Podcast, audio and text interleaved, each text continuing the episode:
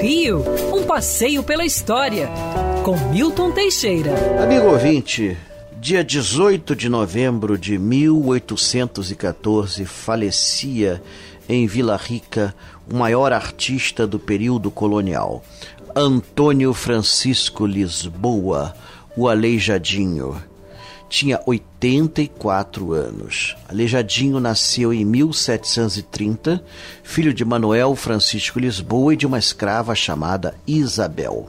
Seu pai era arquiteto, escultor e entalhador, e foi seu principal professor. Depois ele aprendeu com outras pessoas também.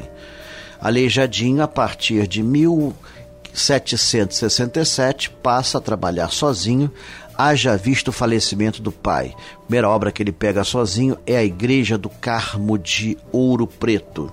Aleijadinho trabalhou muito, muito.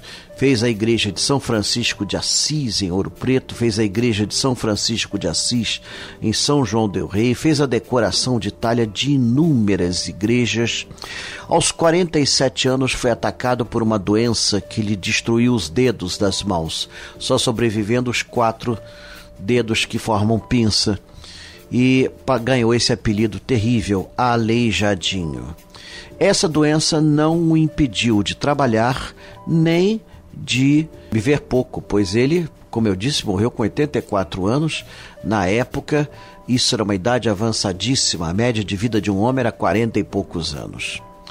Ao fim da vida, fez grandes obras como a fachada da Matriz de Tiradentes, os Sete Passos da Paixão e os Doze Profetas de Congonhas do Campo, que são assim as suas obras mais importantes.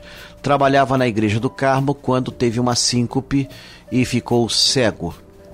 Morreu pedindo que o Espírito Santo pousasse seus pés sobre, sobre ele nessa data de 18 de novembro de 1814 o mito ficou. Hoje em dia, Aleijadinho é considerado o maior escultor luso-brasileiro e, segundo Germain Bazin, um dos maiores artistas do mundo à sua época. Quer ouvir essa coluna novamente?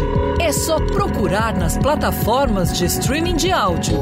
Conheça mais dos podcasts da Band News FM Rio.